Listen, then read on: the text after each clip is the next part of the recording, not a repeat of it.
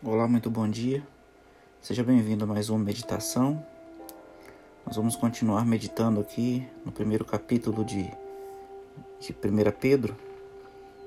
1 Pedro, capítulo 1, verso 17, traz uma mensagem maravilhosa para nós. Nós vimos ontem também é, o que Deus espera de cada um dos seus filhos e nós chamamos Deus de Pai, nós chamamos Ele de nosso Pai amado. Bom, se Ele é seu Pai, o Pai ele tem algumas normas, algumas regras da casa para que sua família viva bem. Então nós vemos hoje, no contexto familiar de muitas pessoas, que famílias têm despedaçado, têm se desfeito, porque falta exatamente isso, algumas regras viver segundo as regras da casa, regras do lar.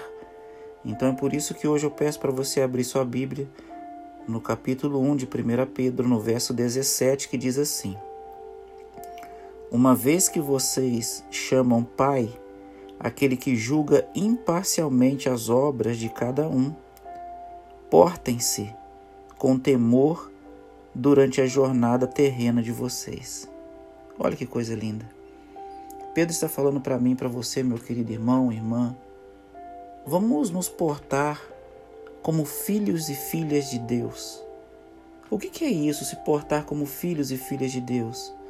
Se portar como filho de Deus é buscar conversar, ter um diálogo com o Pai todas as manhãs, todos os momentos da vida, ter um momento especial para conversar, porque uma família sem diálogo é uma família que vai fracassar. Uma família onde o pai não conversa com o filho, o filho não conversa com o pai, vai fracassar. Então agora, você para manter esse relacionamento com o pai, você tem que conversar com ele. Você pode fazer isso através da leitura da Bíblia, da lição da escola sabatina, você pode fazer isso através da oração. Então vamos nos portar como filhos desse Pai maravilhoso que julga imparcialmente, como Pedro está mostrando aqui. Se eu sou, chamo Deus de Pai e quero me portar como filho, a outra dica que eu te dou nessa, nesse momento para você se sentir melhor é exatamente isso. Filho de Deus, não mente. Filho de Deus, caminha no assim diz o Senhor. Filho de Deus, não dissemina separações, discussões, fofocas. Não, filho de Deus não faz isso. Filho de Deus dissemina a união, a paz, a alegria. É isso que ele faz. Filho de Deus não fica buscando no passado algo que pode prejudicar o seu próximo. Talvez algo que alguém está até mesmo dentro da sua casa já praticou algum tempo, errou, e você busca lá no passado, como diz o ditado, fica jogando na cara das pessoas o passado. Não. Filho de Deus não faz assim. Uma vez que vocês chamam de Pai, aquele que julga imparcialmente as obras de cada um, portem-se com temor durante a jornada de vocês. Temor a Deus não é ter medo de Deus, é adorar, é reverenciar, é glorificar esse Deus maravilhoso que deu seu Filho amado para morrer na cruz do Calvário por cada um de nós. Será que hoje é seu desejo falar, Pai, me ajuda a me comprometer mais, a viver como um filho de Deus? Porque, meu querido irmão e irmã, se não vivemos como filho de Deus, verdadeiramente estamos sendo filhos de Satanás. Estamos aceitando a adoção de Satanás. Porque se eu não faço o que Deus pede, se eu não me porto como filho de Deus, verdadeiramente eu estou fazendo aquilo que o diabo quer. Hoje é seu desejo fala, Pai, me ajude a estar mais perto do Senhor.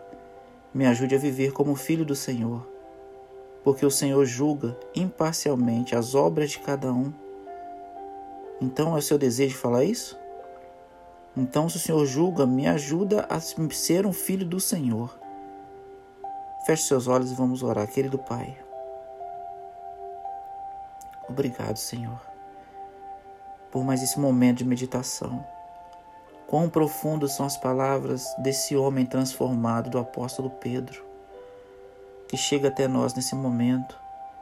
É isso mesmo, Pai, nós temos que viver de forma imparcial. O Senhor vai julgar imparcialmente. Nós temos que andar no assim do Senhor, ser filhos do Senhor. Sei que Satanás tem tentado seus filhos, tem trago dificuldade para muitos.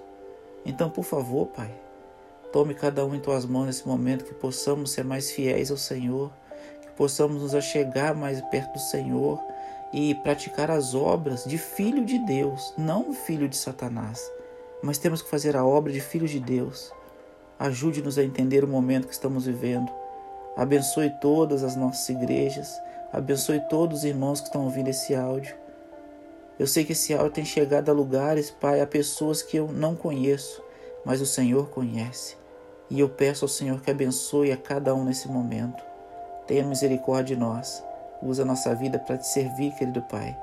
Perdoe os nossos pecados, nossas faltas. Usa a nossa vida para que possamos compreender a tua vontade. Continue conosco. Nós clamamos essas bênçãos e te agradecemos. Não que venha ter mérito, mas clamamos no mérito de Jesus. Amém. Que Deus te abençoe, que Deus te ilumine, que você viva verdadeiramente como filho e filha de Deus.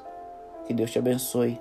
Fica um abraço aqui do pastor Irã Pascoal e da minha família direto para sua família. Até que ele venha, eu vou e você.